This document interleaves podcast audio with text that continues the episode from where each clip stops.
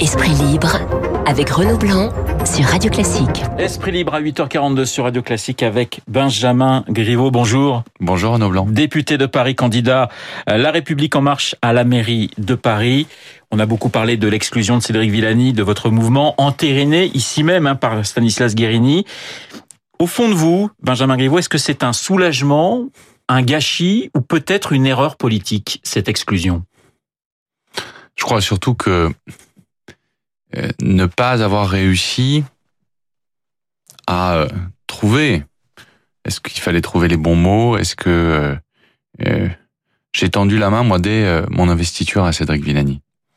Je lui ai proposé de copiloter la campagne à mes côtés, de bâtir, y compris le projet, le programme, les équipes, pour, dans les arrondissements, aller incarner ce changement. Il a décliné toutes mes propositions y compris juste de s'asseoir autour d'une table et de pouvoir euh, mettre à minima nos convergences. Ça veut dire que la porte aujourd'hui est refermée? J'ai toujours dit, moi, si euh, il change d'avis, ma porte sera toujours ouverte. Parce que je ne veux pas être un maire qui exclut et qui euh, commence cette campagne, parce qu'elle commence réellement maintenant, la campagne, en fermant les portes. C'est pas mon attitude du tout. Je regrette qu'on n'ait pas euh, réussi cela parce que je crois qu'on a plus de convergence que de divergence quand j'écoute ce qu'il dit et j'écoute attentivement ce qu'il dit. Mais vous n'y euh, croyez pas. On sent que vous n'y croyez pas. Je sais pas si j'y crois pas, mais voilà, il est engagé dans une aventure très personnelle et mm, parfois face aux aventures personnelles, le collectif n'arrive pas à s'imposer. Meeting hier en ce qui vous concerne à, Bobino devant près de, de 1000 personnes. Nous y étions, évidemment, Radio Classique était, était présent. Je vous propose d'écouter euh, deux militants à la sortie de ce meeting, la sortie du meeting de Benjamin Griveaux. On écoute. C'est mathématique, il suffit de voir les, les sondages. Si ces deux hommes ne s'entendent pas, bye bye. A priori, sa personnalité euh, m'intéressait moins que celle de Villani. C'est pour ça que j'hésitais. Finalement, il a construit un projet plus concret. Donc, euh, je pense qu'il m'a convaincu. Là. Alors, vous avez convaincu un ancien électeur de Cédric Villani, mais c'est surtout la première euh, personne qui m'intéressait en disant s'ils s'entendent pas, bye bye. Bah, il est toujours préférable dans une élection d'additionner plutôt que de soustraire. Ça, euh, je ne vais pas euh, vous dire qu'il va falloir avoir une médaille Fitz pour euh, savoir que lorsqu'on unit les forces et lorsqu'on défend des idées, il est préférable de le faire en additionnant les talents et en, et en additionnant les collectifs qu'en les divisant. Donc moi, c'est ce que j'ai essayé de bâtir. C'est par ailleurs ce que j'ai réussi avec tous les autres.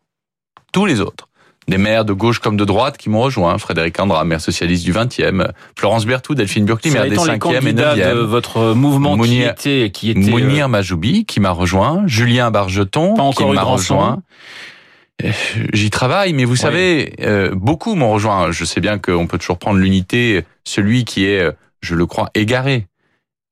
Pierre-Yves Bournazel, avec qui Cédric Villani discutait depuis de longs mois a fait le choix de rejoindre la campagne que je conduis.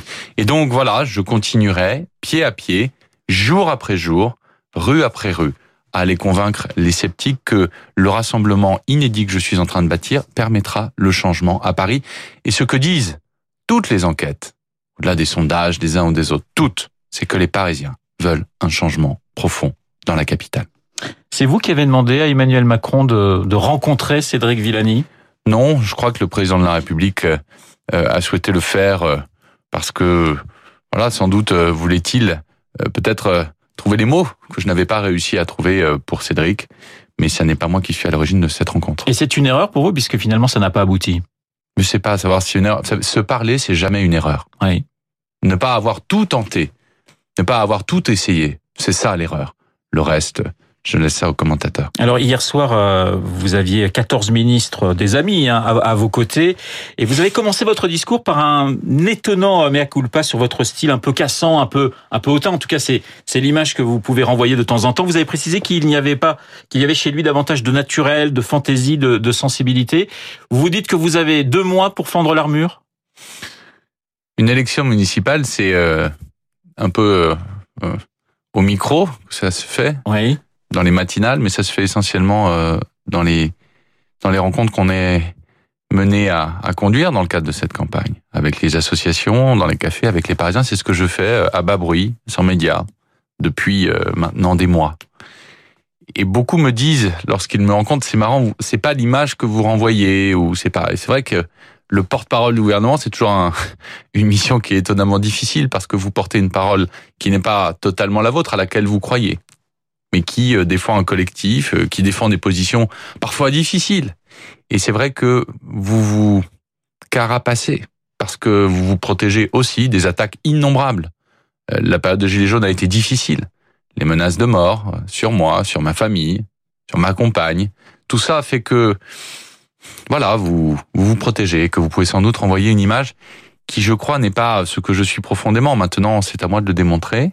Et c'est à moi de dire aux Parisiens ma part de vérité. L'adversaire de cette campagne, c'est clairement Anne Hidalgo pour vous, Benjamin Griveaux L'adversaire de cette campagne, c'est le conservatisme, incarné à gauche par Madame Hidalgo et à droite par Madame Dati. Vous avez dit Paris est en état d'urgence. Paris est en état d'urgence, mais regardez, euh, au fond, Madame Hidalgo souhaite être la maire socialiste de Paris et Madame Dati souhaite sauver les républicains.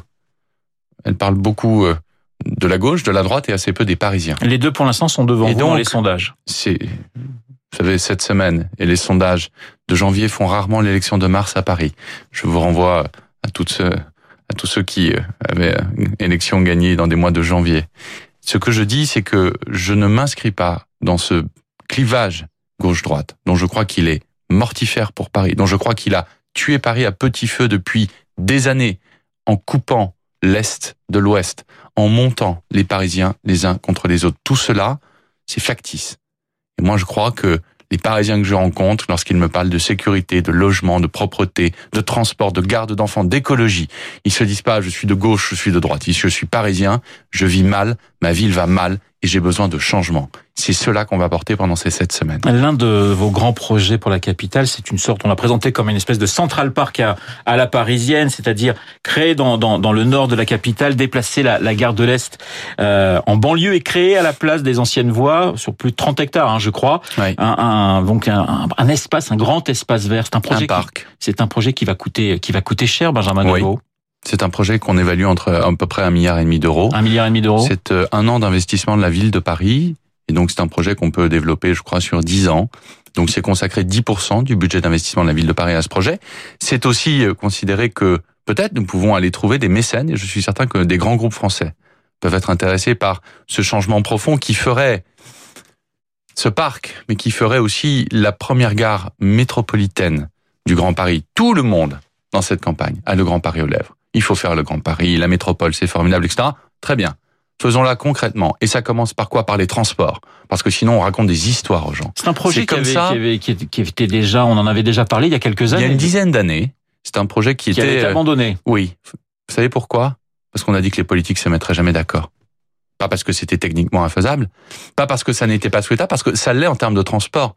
Tout le monde sait, et je le dis, j'ai entendu hier Valérie Pécresse très véhémente, disant je m'opposerai farouchement à ce projet. Mais elle est présidente de la région.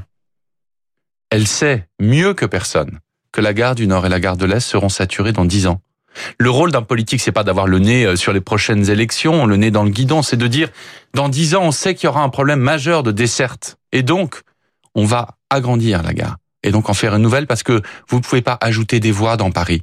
C'est pas possible. Il n'y a pas la place. En revanche, porte de la Villette aux portes de Paris.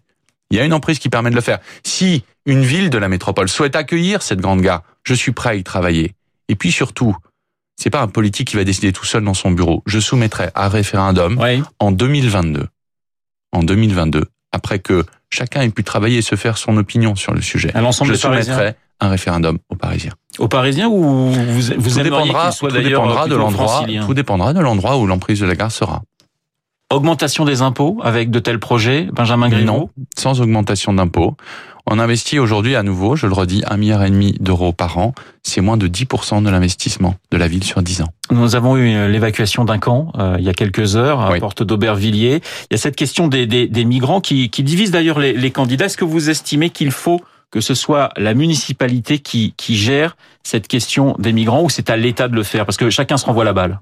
Je le dis depuis le premier jour et je suis le seul à le dire.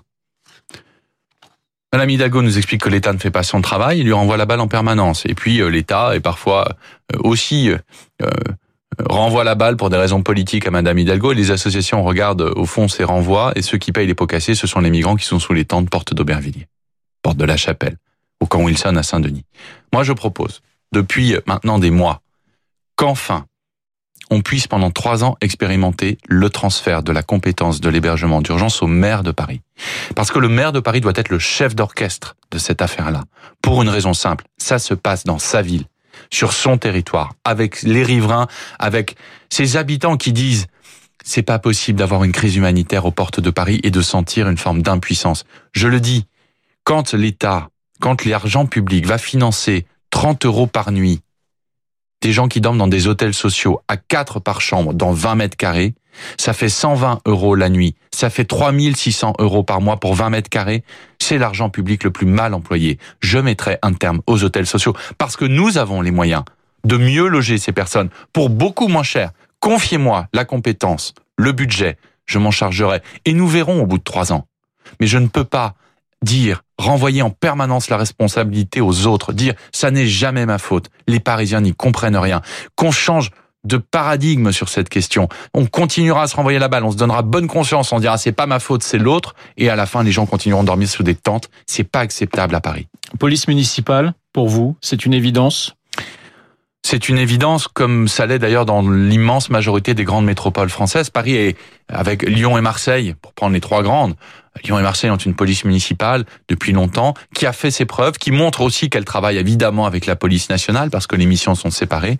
Donc oui, à l'évidence, c'est important. Nous avions besoin d'une base légale pour la faire à Paris, cette police municipale. J'ai déposé une proposition de loi la semaine dernière avec des députés parisiens pour permettre que le lendemain de l'élection, cette proposition puisse être débattue et donner une base égale au futur maire de Paris, quel qu'il soit, serais-je tenté de dire, pour qu'il puisse faire la police municipale. Mais s'il n'y a pas cette base légale, ça n'existe pas. Alors dans les sondages, je sais que vous ne les aimez pas trop en ce moment, mais vous êtes donc derrière. Oh, je, les regarde. Vous les regardez de lointaine. même. Vous les regardez, j'en suis sûr. Vous êtes derrière euh, Anne Hidalgo, euh, Rachida Dati. Pour gagner Benjamin Griveaux, il vous faudra des alliances.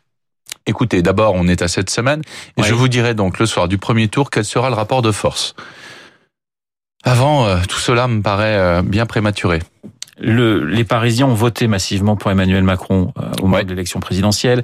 Au moment des européennes, la liste Renaissance a fait un très bon score. Ouais. Si demain vous échouez à la mairie de Paris, à la conquête de cette mairie de Paris, ça sera un échec pour vous de la République en marche ou un échec personnel et vous vous sentirez 100% responsable de cet échec? Écoutez, quand vous êtes tête de liste, que vous voulez être maire de Paris, vous commencez pas à chercher la responsabilité chez les autres. Moi, j'assume totalement la campagne que nous sommes en train de bâtir, que depuis patiemment, depuis plus de deux ans, je bâtis avec un collectif formidable. J'assume toute la responsabilité. Je fais pas me cacher, je vais pas commencer à faire comme Madame Hidalgo qui dit que rien n'est jamais de sa faute et que les autres sont responsables de tous ses malheurs. C'est moi qui suis en première ligne. C'est moi qui assumerai la totalité de cette campagne avec euh, ceux qui m'ont rejoint, ceux qui m'ont fait confiance et ceux qui demain me feront confiance. Ils reviennent de plus en plus nombreux. Ils étaient là hier soir et ces sept semaines vont permettre de les déployer partout et de montrer aux Parisiens que il y a les sondages, puis il y a les projets, puis il y a les personnes pour les incarner dans les arrondissements. Je suis très fier de l'équipe que j'ai constituée depuis des mois. Merci Benjamin Griveaux d'avoir été mon invité ce matin, le député de Paris, candidat de la République en marche à la mairie de Paris, l'invité de Radio Classique. Très bonne journée à vous. Il est 8h56 sur Radio Classique. Dans un instant, l'essentiel de l'actualité, le rappel des titres de 9h.